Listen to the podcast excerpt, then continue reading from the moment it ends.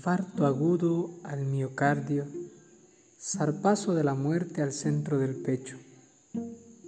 Pasé dos semanas hundido en una cama de hospital en Barcelona.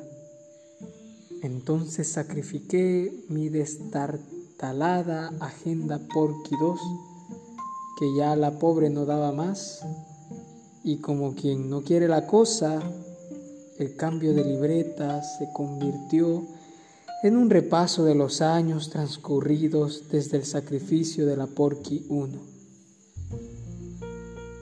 mientras pasaba en limpio nombres y direcciones y teléfonos a la agenda nueva, yo iba pasando en limpio también el entrevero de los tiempos y las gentes que venía de vivir, un torbellino de alegrías y lastimaduras, todas muy, siempre muy, y eso fue un largo duelo de los muertos que muertos habían quedado en la zona muerta de mi corazón.